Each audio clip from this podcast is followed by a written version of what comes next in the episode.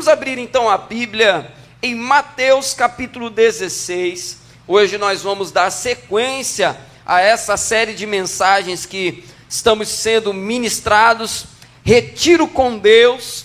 Na semana passada nós falamos sobre a voz de Deus e as muitas vozes deste mundo. Nós falamos sobre a importância da gente se retirar para ouvir a voz de Deus, por conta do barulho que nós estamos envolvidos com muitas influências tentando chegar e alcançar o nosso coração. E hoje eu quero compartilhar com vocês nessa segunda mensagem o tema Quem é Jesus na minha vida? Você que está anotando pode marcar aí. Esse é o tema da mensagem dessa manhã. Quem é Jesus na minha vida? E aí nós vamos ler aqui Mateus 16, versículo 13 até o versículo 16. Você que encontrou, se pudesse colocar de pé, para nós lermos a palavra do Senhor com reverência e que já na leitura o Senhor possa falar contigo em nome de Jesus. Mateus 16, versículo 13. Isso aí. Amém? A palavra do Senhor declara assim para nós. Indo Jesus para a região de Cesareia de Filipe, perguntou aos seus discípulos: Quem os outros dizem que é o filho do homem? E eles responderam: Uns dizem que é João Batista, outros dizem que é Elias, e outros dizem que é Jeremias ou um dos profetas. Ao que Jesus perguntou, respondendo, é, ao que Jesus perguntou: E vocês, quem dizem que eu sou? E res, respondendo Simão, Pedro disse: O Senhor é o Cristo, filho do Deus vivo. Vamos ler o 17 também. Então Jesus lhe afirmou: Bem-aventurado é você, Simão Barjonas, porque não foi carne nem sangue que revelaram isso a você, mas o meu Pai que está nos céus. Amém. Somente até aqui. Permaneça de pé, coloque uma de suas mãos sobre o seu coração. Vamos orar pedindo a bênção de Deus sobre nós nesse momento. Senhor, a tua palavra foi lida, os louvores foram cantados. Ó oh, Pai, nesse momento nós te pedimos, seja conosco. Ó oh, Pai, que a tua palavra seja revelada ao nosso coração. Obrigado, ó oh, Pai, por tudo que o Senhor já falou comigo, mas eu te peço nesse momento, ó Pai, que possa falar ainda mais ao teu povo. Fala também, ó Pai, aos nossos corações, no coração daqueles que estão nos assistindo, e que em nome de Jesus todo atrapalho, toda distração, tudo aquilo, ó Pai, que possa nos atrapalhar de entender e receber a Tua palavra, seja lançado por terra em nome de Jesus, e que o Teu Espírito venha fluir com liberdade nesse lugar. Muito obrigado, Senhor. Essa é a nossa oração, em nome de Jesus. Amém. Aleluia. Você pode sentar e que Deus fale com você, em nome de Jesus. Tema então dessa mensagem: quem é Jesus em minha vida? Quem é Jesus em minha vida? Conforme nós falamos já nas duas últimas mensagens, na de introdução e na mensagem 1, Jesus pega os seus discípulos, sai da Galiléia e vai para Cesareia de Filipe. E é curioso que quando a gente vai meditando nas palavras repetidamente, ela fica no nosso coração, né? Tava conversando aqui com a Andréia, mãe do Tiago, quando antes do culto começar, a Andréia falou bem assim comigo, né? Pastor, agora de manhã eu precisava vir para minha Cesareia de Filipe. Eu falei, glória a Deus, é isso aí. Precisamos nos retirar para encontrar o Senhor. E isso vai ficando no nosso coração. E nessa manhã, nós vamos falar um pouco sobre essa pergunta, na verdade, duas, que Jesus faz para os discípulos naquele retiro e naquele momento. Se no primeira mensagem na semana passada nós falamos sobre você sair do ambiente onde tem muitas vozes para ir para um ambiente onde só a voz de Deus tem lugar no seu coração, hoje nós chegamos no segundo estágio que é o seguinte: a voz de Deus, ela é uma voz confrontadora e uma voz que alinha a nossa vida. Porque nós estamos chegando diante da presença de um Deus que é perfeito, amém? Nosso Deus ele é perfeito, ele é santo, e nós, coitado de nós, né? Como diz o Salmo 8, né? O que é o homem para que dele te lembres, né? Só a graça de Deus na nossa vida. E a gente chega diante de Deus com as nossas imperfeições, com os nossos problemas, e naturalmente a palavra de Deus, no primeiro momento, ela vai nos exortar. A palavra ela sempre nos exorta de alguma forma. Ela vai nos corrigir e depois de corrigir, ela vai nos enviar no caminhar correto. Então, ela faz essa restauração.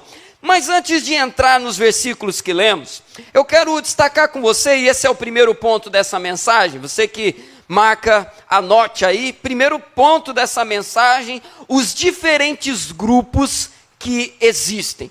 Os diferentes grupos que existem. Existem diferentes grupos, não só nos nossos dias de hoje, mas também existiam nos dias de Jesus. Vamos para a Galiléia, vamos para o lugar do cotidiano. Na Galiléia você tinha pelo menos quatro grupos ali que estavam no cotidiano de Jesus o tempo inteiro. O primeiro grupo são os admiradores. A palavra do Senhor vai nos mostrar em diversos momentos que Jesus caminhava pelas ruas e a multidão seguia ele. E nessa multidão nós vemos na palavra que tinha muita gente que era admirador. E o que, que é um admirador? Um admirador é aquele que gosta de ver o espetáculo acontecendo, que gosta de ver o pão multiplicar, o milagre acontecer, as coisas acontecerem, quer saber da última do momento para depois conversar. Eu fico imaginando, William, depois do dia da cura da mulher do fluxo de sangue, o susto que foi aquele movimento, o pessoal chegando em casa à noite falando, né? Raquel, você não sabe da última. Estava lá acompanhando aquele Jesus lá e de repente uma mulher com fluxo de sangue tocou nele. Rapaz, todo mundo viu. Os admiradores. Eles querem estar perto para ver o que está acontecendo e admirar na maior boa vontade. Não há algo de, de negativo nessa admiração deles. Mas eles não têm vínculo, não têm compromisso, é apenas admiração distante. Um segundo grupo que existia também na Galiléia eram os curiosos. Jesus passava e os admiradores estavam junto ali. E aí podemos até ajustar aquela musiquinha, né? Onde Jesus vai, os admiradores vão atrás, né? Eles vão acompanhando. Só que tinha curioso também. O curioso, ele não ia em todo momento atrás de Jesus. O curioso era a diferença é o seguinte: o admirador está indo. O curioso fica sabendo, Jesus vai passar aqui, eu vou lá ver. E aí ele chega e vai esperar Jesus passar. Primeiro exemplo que vem na nossa cabeça é Zaqueu, não é verdade? Zaqueu ouvindo que Jesus ia passar, subiu numa árvore para ver o que, que ia acontecer ali. Um curioso. O curioso ele também não tem vínculo, mas pontualmente ele para para ver o que está acontecendo. Terceiro grupo que nós temos também na Galiléia. Esse terceiro grupo, nós falamos até sobre ele semana passada, os opositores de Jesus. Os opositores estavam sempre em cima, era marcação individual o tempo inteiro, para saber o que, que Jesus estava fazendo, para poder acusá-lo de alguma coisa. Eram os fariseus, eram os escribas, os doutores da lei, pessoas que ficavam o tempo inteiro para pegar alguma coisa para falar de Jesus depois. Eram aqueles que mentiam também, falando que Jesus fazia tudo aquilo por conta de demônios e por aí vai. Os opositores de Cristo. E o quarto grupo, o quarto e último grupo, os discípulos. Os discípulos acompanhavam Jesus aonde ele ia. Só que a diferença é Discípulo tem aliança, discípulo tem compromisso. Discípulo não está ali pelas obras que Jesus está fazendo. O discípulo não está ali pelo espetáculo. O discípulo está ali porque ele tem aliança com Jesus. O discípulo está ali porque ele ama Jesus. Esses são os quatro grupos que nós encontramos na Galiléia. E nos nossos dias de hoje, quem são esses quatro grupos que continuam existindo? Os admiradores existem hoje também no ano de 2020. São aqueles que estão, até mesmo dentro dos templos, estão nos congressos, nas campanhas, mas para ver o que está acontecendo, para admirar o mover de Deus. Né? Aí de repente fica sabendo, né? Rapaz, você ficou sabendo que naquele culto lá, a irmãzinha entrega até o CPF do camarada, fala tudo da vida dele, eu vou lá ver. E aí vai lá, né? O admirador, né? Meu Deus, a irmã fulano de tal vai pregar, eu vou sentar lá, vamos ver se ela entrega algum manto aí para minha vida aí. É um admirador, tá pelo espetáculo. Né? E aí ele vai lá ver o que, que acontece. Ou de repente o admirador não é do reteté, ele é um pouco mais tradicional. E aí ele fica sabendo, não, lá naquela igreja tem um louvor gostoso. Eu lembro que uma vez meu pai contou uma, um caos lá. Ele ficou revoltado, meu pai, sangue quente, né? Meu pai estava conversando com o irmão lá, A gente na época estava numa igreja pentecostal, meu pai estava ali naquele fogo, e aí o irmão chegou para ele e falou assim: Rogério, eu gosto de ir na igreja tal, sabe por quê? Porque na igreja tal tem um louvor tão gostoso, mas tão gostoso, que a gente senta no banco, a gente joga a cabeça para trás, a gente até dorme, o louvor é tão gostoso. Meu pai, rapaz, tu tá indo pro culto para dormir. Só que ele vai para admirar o louvor, ele não tem um compromisso com Jesus, ele vai para admirar o louvor. Então a gente tem admiradores hoje também. Assim como também tem o curioso. O curioso, ele fica, ele não costuma ir, mas quando ele sabe que tem alguma coisa acontecendo, eu vou lá para ver o que está acontecendo esse negócio aí. Ele é pontual. Então ele vai lá, fica sabendo que amanhã vai vir a irmãzinha do CPF. Ele nunca vem, mas naquele dia ele vem, porque ele quer saber, ele quer ver a irmãzinha do CPF ali entregando o negócio. Ele quer ver se alguém fala para ele alguma coisa que interessa a ele. E os opositores? Existem também. Os opositores são aqueles que não gostam e detestam ouvir qualquer coisa a respeito de Jesus. Você fala que você é cristão, a casa caiu. Se você é funcionário de alguém que não gosta de cristão e descobre que tu é cristão, tu está no sal. De repente você está com alguém na família a pessoa não gosta de cristão, e aí você está saindo de casa, e aí já começa, né? Lá vai para a igreja de novo. Ah, lá vai, pra, lá vai de novo dar, dar, dar dinheiro para pastor, lá vai de novo para ficar fazendo número lá, lá vai para não sei o que lá, já vai de novo para a igreja. Aí quando ia para forró, ninguém falava nada, né? Quando ia fazer besteira, ninguém falava nada. Mas detesta a fé. E a gente tem, inclusive, pessoas que são extremamente machucadas e por isso são opositores. E por último, nós temos os discípulos. E discípulos nós estamos aqui, amém? Posso ouvir um amém? amém? Glória a Deus, discípulos estão aí, graças a Deus, existem também. Esses não vão acabar, não. Só vai acabar quando Jesus levar daqui. Enquanto Jesus não voltar, tem discípulo nessa terra aqui. Discípulo tem compromisso, discípulo tem aliança. Discípulo, amados, eu gosto muito do texto de Mateus 10, que fala sobre um momento.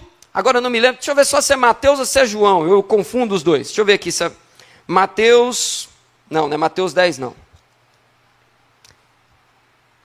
Não é Mateus 10, não. Acho que é João 10. Deixa eu só conferir aqui para não falar errado para vocês aqui. Só conferir.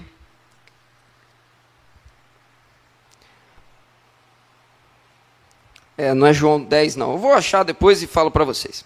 Mas tem um texto na palavra do Senhor que, logo após Jesus multiplicar os pães, a palavra diz que a multidão vai seguindo, porque, opa, tem pão de graça, né? O melhor pão do mundo, e esse padeiro é fera, né? Ele pegou cinco pães e dois peixes, fez lanche para todo mundo, eu vou atrás dele. Eu vou seguir ele, porque tem comida de graça com esse Jesus aí, ele é bom demais. Fala uns negócios gostosos de ouvir e dá pão. Só que aí chega um momento que Jesus, percebendo que as pessoas estavam atrás dele por causa do pão, ele vira e fala o seguinte: Eu não vou dar o que vocês querem. A multidão toma um susto. E aí ele fala: vocês estão aqui por causa do pão que vocês comeram, vocês não estão aqui por causa da palavra que Deus está dizendo. Então, eu sou o pão da vida. Você quer pão? Eu sou o pão. Agora, se você quer pão físico, quer pão material, esse pão não tem. Então vocês podem procurar o que vocês quiserem. E diz a palavra que a multidão foi embora. Ouviu aquela palavra e a palavra é muito dura. Eu vou embora para minha casa. Admirador. Admirador não tem aliança fica ali enquanto tem pão. Agora os discípulos não. Jesus vira para os doze e ele diz para os doze o seguinte: E vocês, ainda estão aqui? Essa fala de Jesus é tremenda, né? Vocês ainda estão aqui? Vocês vão embora com eles não? Aí Pedro faz aquela declaração maravilhosa, que tem que ser a nossa declaração: para onde nós iremos, se só tu tens as palavras de vida eterna? Discípulo está na aliança, está na palavra. Jesus pode não ter pão, não tem problema não, mas tu tem palavra de vida eterna, então eu estou contigo, porque discípulo tem aliança, discípulo está ali pelo Mestre. E na palavra que nós estamos meditando, quem são os homens que Jesus leva para Cesareia de Filipe? Os discípulos. Não tem admirador em Cesareia de Filipe, não tem curioso em Cesareia de Filipe, não tem opositor em Cesareia de Filipe. No lugar secreto tem discípulo. No lugar secreto, na intimidade, na revelação, no momento especial, quem está junto para receber é discípulo. E nós precisamos destacar isso nessa mensagem aí. A pergunta que eu faço para nós aqui nessa manhã e para você que nos assiste, diante desses quatro grupos, qual é o grupo que hoje você se identifica? Você tem caminhado hoje na fé por causa de Jesus? Ou hoje você fazendo uma avaliação tem percebido que você já não tem feito mais o que faz por causa de Jesus? Sabe por quê? É muito fácil um discípulo se tornar um admirador. É muito fácil porque a rotina, ela vai nos acostumando com aquilo que é sagrado, vai nos acostumando com o que é sobrenatural, e aí a gente passa a deixar de fazer o que fazemos por amor a Jesus. Eu já não vou mais para o templo por causa de Jesus, eu já não faço mais o que faço no ministério por causa de Jesus. Eu vou porque eu tenho que ir, porque já está no automático, virou admirador. Quando a gente perde esse brilho nos olhos, fica perigoso. E aí eu pergunto para você nessa manhã: que grupo você é hoje? Admirador ou discípulo? Curioso ou discípulo? Opositor não, porque eu creio que não tem opositor aqui nessa manhã, mas você que nos assiste, será que você tem ódio por Jesus e por que você tem esse sentimento? Medite nisso e nós vamos avançar. Segundo ponto dessa mensagem, quem é Jesus? Uma pergunta. Primeiro ponto, nós destacamos aqui os grupos. E nesse segundo ponto, agora, uma pergunta: quem é Jesus? E aí eu quero ler com você versículos que lemos aqui agora, versículo 13 da palavra do Senhor em Mateus 16. Quem é Jesus? Vamos lá na palavra, versículo 13. Indo Jesus para a região de Cesaré de Filipe, perguntou aos seus discípulos: quem os outros lá fora, os grupos lá fora, dizem que é o filho do homem? Quem eles dizem que é o filho do homem? Aí, versículo 14: E eles responderam: Uns dizem que é João Batista, outros dizem que é Elias, outros dizem que é Jeremias ou um dos profetas. A grande questão aqui nesse ponto, amados, nessa, nesse segundo tópico dessa mensagem, é que a resposta que você vai dar, ela vai depender do grupo que você se encontra. Jesus primeiro pergunta para os discípulos o seguinte: quem os lá de fora falam que eu sou? Quem as pessoas lá fora dizem que é o filho do homem? E ele tem uma resposta aqui, e nisso eu quero muito a sua atenção. Vamos ler a resposta no versículo 14 de novo. Olha só. E eles responderam: uns dizem que é João Batista, outros dizem que é Elias, e outros dizem que é Jeremias ou um dos profetas. Aí eu pergunto para você, qual é a semelhança nessas respostas aqui? Elias era o quê? Profeta. Jeremias era o quê? Profeta. João Batista era o quê? O último dos profetas. E depois eles concluem dizendo, ou um outro profeta qualquer. Todo mundo lá fora entendia uma coisa: esse homem é um profeta. Só que tem um problema nessa resposta aqui. E esse é um problema que, por incrível que pareça, muitos, até dentro das igrejas, acabam tropeçando. Quando eles falam que Jesus é um profeta, eles estão dizendo o seguinte: quem era o profeta naquele tempo? Profeta era um homem, ou uma mulher, profetiza tem também, que recebe palavra de Deus para pregar. E aí o profeta então Deus manda falar: olha, profeta, diz para o povo que eles estão em pecado, que é para sair dessa direção e ir para cá. O profeta vai então ao encontro do povo e diz assim: aqui não é o caminho que Deus tem para vocês, vão para lá. O profeta, ele aponta o caminho.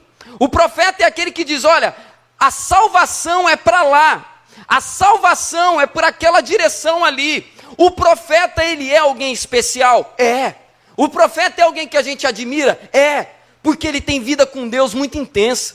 Olha Elias, por exemplo, né, um dos que foi citado aqui. Que homem foi Elias? Meu Deus do céu! Mas aí tem um porém. Lá em Tiago, a palavra do Senhor vai dizer que Elias era homem como qualquer um de nós aqui. Sujeito a falhas, sujeito a erros. Profeta, por mais especial que seja, ninguém aqui adora profeta. Nós não estamos aqui adorando, Senhor, Jeremias, adorado seja o teu nome. Não. A gente não está aqui adorando Miquéias, a gente não está aqui adorando Zacarias, a gente não adora profeta. E uma última coisa que eu digo de novo: profeta aponta o caminho, salvação é para lá. Você quer encontrar salvação, é para lá. E aí está o problema. E aí eu sigo aqui para você nessa palavra agora, versículo 15. Muita atenção aqui, não se distraia. Versículo 15. Ao que Jesus perguntou: E vocês, quem dizem que eu sou? E aí, versículo 16: E respondendo Simão Pedro disse: O Senhor é o Cristo, o Filho do Deus vivo. O que, que significa Cristo? Cristo e Messias têm o mesmo significado. Messias é uma palavra hebraica e Cristo é uma palavra grega. Tem o mesmo significado. Significam Salvador. Messias e Cristo significam aquele que resolve o problema da humanidade, que salva a humanidade. Olha a diferença das respostas. Uns dizem que Jesus é um profeta, e hoje tem muita gente falando por aí que Jesus é profeta. Você já deve ter ouvido alguém dizendo o seguinte: Olha, eu acho Jesus uma pessoa incrível. Jesus, olha, você tem né, uma visão de Jesus, eu respeito, mas para mim, olha, Jesus é maravilhoso. Ele tem palavras de amor, né? Aí a pessoa ressalta isso, né? Ele ensina o amor. Então, olha, Jesus foi um homem incrível, profeta. Aí a visão profeta. Só que a resposta de Pedro é diferente. Tu és o Cristo, você não é profeta, você não é um homem que diz assim: salvação é para lá, porque a palavra do Senhor vai nos mostrar em João que Jesus ele não aponta o caminho é para lá, ele diz o que? Eu sou o caminho, eu sou a verdade, eu sou a vida. O Messias é a, o Salvador, é aquele que nos promete: se você estiver comigo, você está salvo. Aí a grande diferença. Você pode estar ao lado de um profeta e estar caminhando para o inferno. Mas quando você tem aliança com Cristo, a sua direção é para o céu. Essa é a grande diferença. Essa é a grande diferença. E a palavra vai nos dizer que aqueles que reconhecem que Cristo é o Senhor e Salvador da sua vida, ou seja, Messias, Cristo, Senhor, esse alcançará a vida eterna. Esse ganhou a vida. Esse alcançou o que precisa. Mas, pastor, isso é muito óbvio. Por que, que você está falando isso? Porque não é difícil de acharmos dentro até mesmo de igrejas. E aí, agora, uma palavra bem doutrinária, que a gente não pode vacilar. Pessoas que não reconhecem o Senhor Jesus como Deus nessa terra. Pessoas que olham para Jesus e dizem: Ah, é um grande homem né? Foi uma pessoa especial, mas ele não foi só um grande homem, ele é Deus em carne, porque lá em Filipenses vai dizer, ele abriu mão de sua glória e se tornou semelhante ao homem, caminhou entre nós. O Senhor se fez homem e habitou entre nós, o verbo de Deus. Senhor Jesus, ele é Cristo, ele não é profeta. Nós precisamos ter essa visão. Aí isso é o que nos diferencia de outros das religiões, por exemplo. Eu vou dar aqui alguns exemplos para pontuar. Eu lembro que lá em São Paulo, na faculdade de teologia, a gente fez um estágio numa matéria que a gente precisava visitar outros lugares religiosos para estudar ali como que era o culto deles, o que eles acreditavam e coisa e tal. E aí eu lembro que o meu grupo, ele foi para uma comunidade messiânica. Tem até uma aqui né, na Três Rios, uma grandona aqui. A gente foi numa comunidade messiânica. E aí um outro grupo foi para uma mesquita, outro foi para uma sinagoga, a gente foi na messiânica.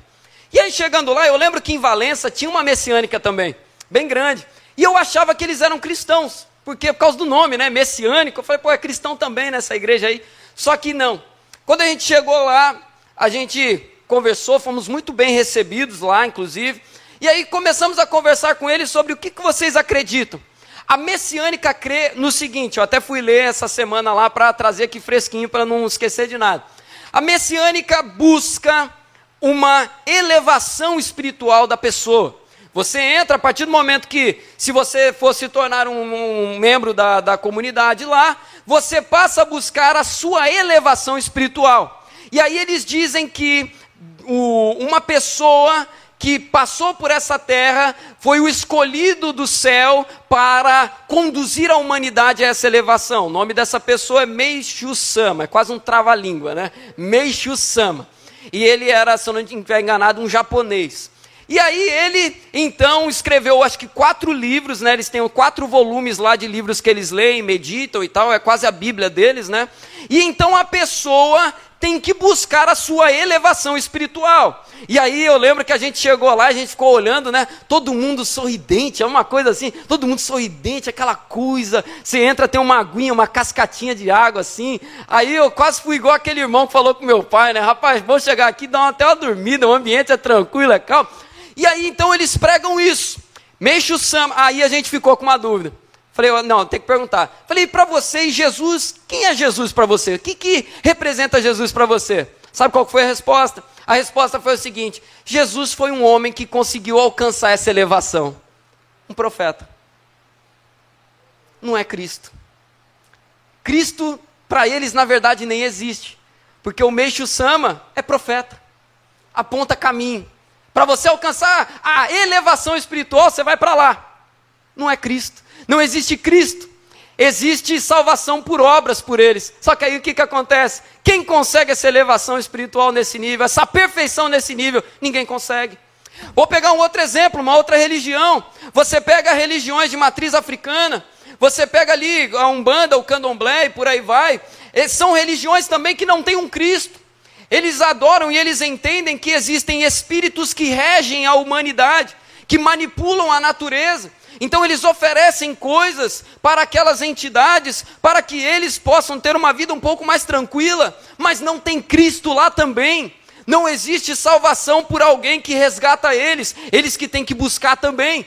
E aí é a grande diferença, meu irmão e minha irmã. Por que, que a fé cristã não é religião? Porque religião diz para você o seguinte: quer se salvar? Vai para lá. Quer se salvar? Faça isso, faça aquilo, faça aquilo outro, obras. A fé cristã, o que diferencia de todas as outras religiões desse mundo, é uma palavrinha: graça. Nenhuma outra religião tem graça. Você não vai ver nenhuma outra religião que vai dizer assim: o Deus tal habitou entre nós, pagou o preço do seu pecado para que você, ao se aliançar com Ele, você seja salvo. Não tem. Ninguém vai dizer que Buda fez isso. É, ninguém vai dizer que Meixo Sama fez isso. Ninguém vai dizer que as entidades fizeram isso, os deuses, os santos. Ninguém vai dizer, porque só um criou todas as coisas, habitou entre nós, morreu no nosso lugar, pagou a nossa dívida e nos ofereceu de graça. Posso ouvir um glória a Deus? Você pode aplaudir ao Senhor por isso? Aleluia. Não existe em nenhum outro lugar. E aí eu pergunto para você nessa manhã: quem é Jesus para você? É a pergunta que ele faz lá em Cesareia de Filipe. Você está me vendo como? Porque tem gente, repito, que está na igreja, toma ceia, ajoelha para orar, mas vê Jesus como profeta. Porque elas não têm certeza da salvação. Estão na igreja, mas ficam o tempo inteiro preocupados. Ai, se eu, Deus vai me mandar para o inferno. Ai, eu acho que Deus está bravo comigo. Ai, fica pulando fogueiro o tempo inteiro. Deus, Jesus, Ele é Cristo, Ele não é profeta. Descansa nele. Se você está ao lado dele, aliançado com ele, você está unido com ele em graça. Tem um pai da igreja, um teólogo, que ele uma vez declarou o seguinte, uma verdade maravilhosa. Ele ilustrou. Ele falou: Sabe o que, que acontece? A vida cristã é mais ou menos assim. Quando você não está em Cristo, Deus olha para você e sabe o que, que ele vê? Ele vê dívida. Ele vê você como você é, imperfeito, em débito, perdido, sem merecer nada. Ele olha para você e vê perdição. Só que quando nós nos achegamos a Cristo e nós dizemos o seguinte: eu sei que sozinho não consigo e eu te recebo como Salvador da minha vida, sabe o que, que ele vê? Ele, Cristo toma sobre si a nossa feiura. E quando Cristo estava pendurado no madeiro e ele declarou o quê? Senhor, por que tu me abandonaste? Né? Porque Deus estava vendo nele naquele momento, sabe o quê? Meu pecado e o seu pecado. Estava nele. Se fez pecado por nós, o pior de todos carregou o pecado de toda a humanidade. Só que eu estou aliançado em Cristo. Sabe o que, Deus vê quando olha para mim? O Senhor vê a vida de Cristo impressa em nós. Porque a palavra diz: já não vivo mais eu, mas Cristo vive em mim.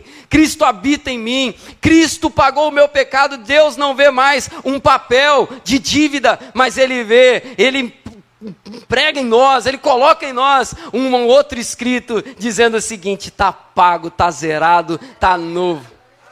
É a graça. veja Jesus na sua vida como Cristo. Quando você tropeçar, quando você falhar, em nome de Jesus, não desista da caminhada. Não desista da caminhada. Pastor, você está repetindo isso de novo? Estou, porque isso é evangelho. Se eu não pregar isso, se eu pregar qualquer outra coisa, eu estou errado. Eu não tenho mais que estar aqui. Isso é evangelho. Quando você pecar, lembre-se dessa palavra. Eu não estou aliançado com um profeta, eu estou aliançado com Cristo. Ele pagou o débito do meu pecado. Então, as minhas fragilidades, Ele tomou sobre si e Ele vai me ajudar a caminhar. Esse é o segundo ponto dessa mensagem. Essa é a diferença. Quem é Jesus para você? Nessa manhã, você vai sair daqui com a certeza da salvação ainda maior no teu coração. Na certeza de que está pago, está pago. E Ele está me santificando. Eu estou crescendo porque Ele está me santificando. Terceiro, e, terceiro ponto dessa mensagem a verdade é fruto da revelação de Deus.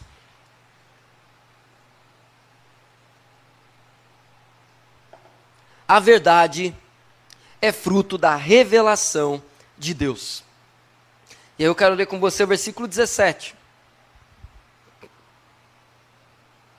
Podemos ler, amém?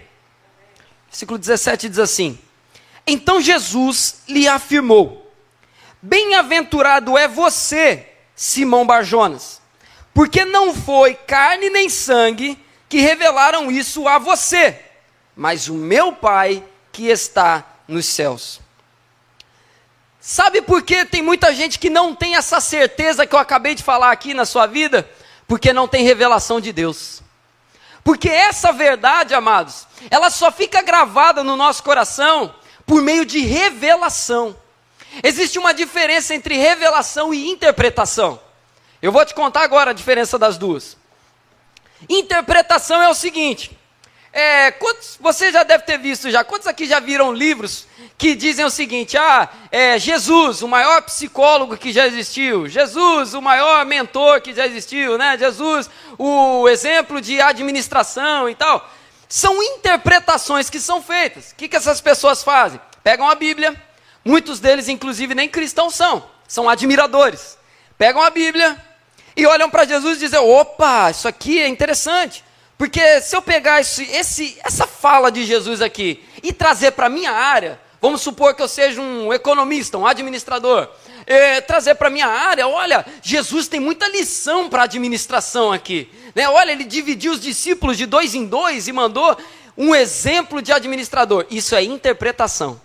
Eu estou pegando a Bíblia, eu estou olhando aqui e eu estou interpretando para, de repente, escrever um livro, escrever uma música, estou interpretando.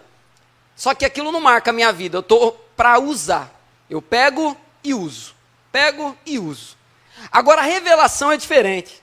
A revelação eu pego essa mesma Bíblia e eu abro ela e eu vejo as verdades que ela me ensina, e aí, quando é revelação, sabe o que, que acontece? Aquilo fica cravado no meu coração, aquilo entra no meu coração de uma tal maneira que eu não uso para escrever um livro, eu não uso para fazer uma música, eu não uso, aquilo ficou cravado e aquilo se torna agora parte da minha vida. Aquilo passa agora a ser a direção para minha caminhada. Muitos caminham por aí com medo de Deus, porque falta revelação. São pessoas que ouvem a palavra, são pessoas que até leem a Bíblia de vez em quando, são pessoas que são curiosas, que têm contato com a fé, mas falta revelação do céu. E aí talvez você possa me perguntar o seguinte, pastor, o que, que eu faço então para ter revelação? O que, que eu faço para ter revelação? Eu vou te ensinar duas coisas. A primeira delas, para você ter revelação, tem que ter intimidade com Deus. Sem intimidade com Deus não tem revelação. Por que, que aquela revelação chegou naquele momento em Cesareia de Filipe para Pedro? Porque era um momento de intimidade com Deus. Ele separou, ele não estava mais ocupado com as coisas desse mundo, ele separou aquele tempo para ouvir só Deus e estava ali à disposição para intimidade com Deus. Aqui é só eu e o Senhor. Se não tiver intimidade com Deus, não tem revelação. Você fica na dependência de um monte de coisa. Você fica na dependência de alguém em cima de você o tempo inteiro. Você fica na dependência de alguma religião, de alguma coisa Porque você não tem intimidade com Deus. Você é como Jó fala, né? Ouça eu só de ouvir falar, te vejo de longe, mas não tem intimidade. Tem que ter intimidade. E a segunda coisa para ter revelação, coração aberto. Porque às vezes a gente quer ter intimidade com Deus. Aí eu vou sentar aqui de novo na bateria. Eu gosto de vir para cá, né? Vou sentar aqui de novo aqui. Aí você tem, quer ter intimidade com Deus, você vai para o cantinho. Eu quero ter intimidade com Deus, mas o coração fechado. Coração fechado. E Deus começa a me mostrar o que, que tem que mudar, eu não aceito. Porque o meu coração está fechado. Ah, não, isso não. Ah, não, isso daqui não. Perdoar tal, não. Amar o inimigo, não. Fazer isso eu não quero, não. Deus, eu até quero ter intimidade contigo, mas até esse ponto aqui, coração fechado não tem revelação. Infelizmente, amados, nós temos que tomar muito cuidado, porque é possível eu estar olhando Jesus ali numa certa distância, estar tá perto e não ter revelação, e não ter a verdade gravada em mim. E amados cristãos sem revelação, é fake, é falso, não tem duração nenhuma. Sem revelação não tem, sabe por quê? É só a revelação que vai gravar aquilo no meu coração e gerar transformação. Transformação é pela revelação, não é pela interpretação, não é pela curiosidade, não é pela admiração, é revelação. Porque a revelação grava aquilo em mim. Aquilo fica tão marcado que eu não consigo mais esquecer, virou para a vida e aquilo vai me transformar. Crente que não vive transformação é porque falta revelação, é porque falta intimidade com Deus, é porque falta coração aberto. Pedro teve aquela revelação naquele momento porque ele estava em intimidade com Deus e com seu coração aberto. E olha só, versículo 17, eu vou ler de novo. Bem-aventurado é você, Simão Barjonas, porque não foi carne nem sangue que revelou isso a você. Jesus não elogia Pedro pela atenção dele. Pedro, parabéns, hein? Olha, tu tá ligado, hein? Tem atenção. Jesus não elogiou Pedro pelo seguinte: olha, Pedro, você teve uma interpretação muito boa. Não, não, não. Jesus não elogiou o intelecto de Pedro. Pedro, como tu é inteligente. Não, não, não. O que, que ele disse? Bem-aventurado é você, porque não foi carne nem sangue que revelou isso a você, mas o meu Pai que está no céu. Você é feliz porque você tem revelação, não porque você é inteligente. E essa é a parte boa, amados. Essa é a parte boa, sabe por quê? Para ter revelação de Deus, não interessa se você é pós-graduado, não interessa se você tem curso de teologia, não interessa se você tem posição, se você tem cargo, se você fala problema ou se fala problema, não interessa, é só você querer se aproximar. A palavra do Senhor vai dizer que é só a gente buscar de todo o coração que Ele vai se revelar a nós. Busca o Senhor enquanto se pode achar. Invoca Ele enquanto, você tá, enquanto Ele está perto, que você vai ter revelação na tua vida. Não olhe para você dizendo, eu não sei direito como faz, então eu não vou ter revelação, eu não sei grego, eu não sei hebraico, eu não sei isso, eu não sei aquilo. Você tem um coração aberto? Você quer ter intimidade com Deus? Amém. O resto Ele vai prover sobre você. É maravilhoso isso. Amados, essa semana eu tive uma experiência muito legal. Eu tava, fui visitar o irmão Denesi ali, não, eu até queria que ele tivesse aqui agora para ouvir isso, mas eu vou falar aqui. Fui visitar o irmão Denesi ali onde ele trabalha e batendo um papo ali na guarita. Os irmãos, o irmão sabe, o irmão Denesi é uma benção. Então uma coisa que eu gosto é parar para conversar com ele ali. E a gente ficou ali quase uma hora conversando.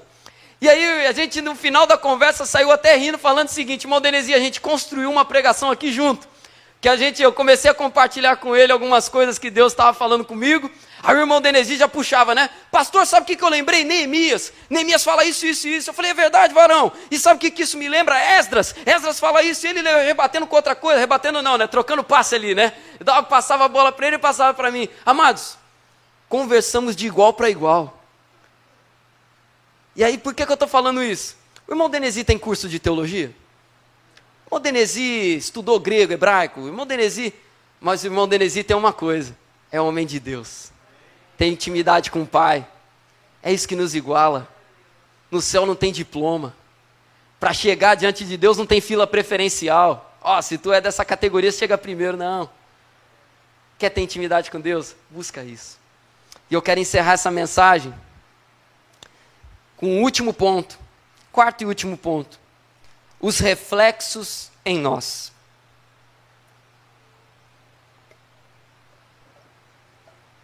Os reflexos em nós. Por fim, eu quero encerrar essa mensagem dizendo o seguinte: trazendo de volta o tema dela. Quem é Jesus para você? Se Jesus na sua vida for apenas mais um profeta, ele não é o centro da sua vida. Sabe por quê? Profeta a gente até admira. Vou pegar o exemplo de um pastor. Vamos supor, pastor a gente admira. Ah, o líder a gente admira, o bispo a gente admira. Só que, vamos ser bem sinceros, você não fica pensando na vida do bispo, do pastor o tempo inteiro na sua, na sua casa, antes de você tomar uma decisão. Ah, eu vou tomar uma decisão importante, mas o que, que o pastor Cleiton faria no meu lugar? Você não pensa isso. Porque profeta a gente não coloca assim. Ah, o que, que Jeremias ia fazer se ele tivesse aqui no meu lugar? Profeta, a gente até admira, mas o, o que a gente admira não ocupa primeiro lugar na nossa vida. Agora, se Jesus for o Cristo na sua vida, o Salvador na sua vida, toda decisão que você for tomar vai passar por ele. Porque ele não é mais um, ele é o número um. É diferente. O profeta é mais um. Quando é Cristo é número um. E então tudo vai passar por ele. Se Jesus for o Cristo realmente na sua vida, o pecado não vai ser tolerado em você. Você não vai aguentar viver uma vida de pecado constantemente, porque aquilo te incomoda porque Ele é o Cristo na tua vida, Ele é o primeiro plano na sua vida, e o que desagrada a Ele, desagrada a você também. Você vai até tropeçar em algum momento, mas aquilo vai te incomodar, aquilo vai gerar em você uma dor, um incômodo, que você não vai aceitar aquilo na tua vida. Agora, se Ele não for o Cristo na sua vida, se Ele não for o Senhor da sua vida, você vai continuar pecando e não vai ligar, você vai se conformar com um estado medíocre e vai se acostumar com aquilo, a sua vida espiritual vai ser morna, rasa, sem sal nenhum, e você vai viver uma vida enganando você mesmo.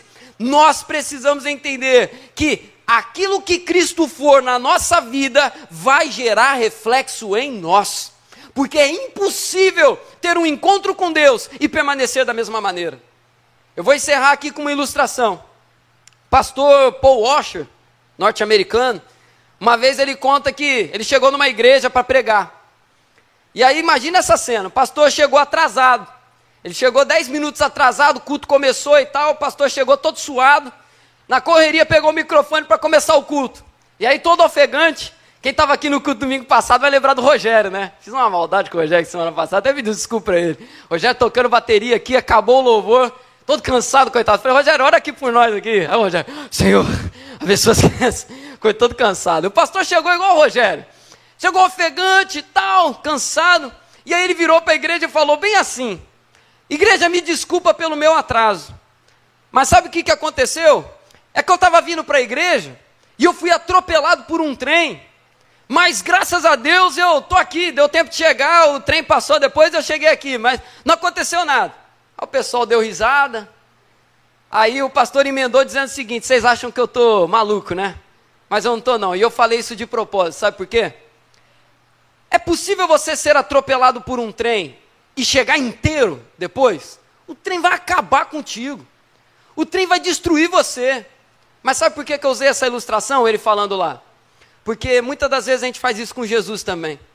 A gente fala que encontrou Jesus, mas a vida continua da mesma maneira.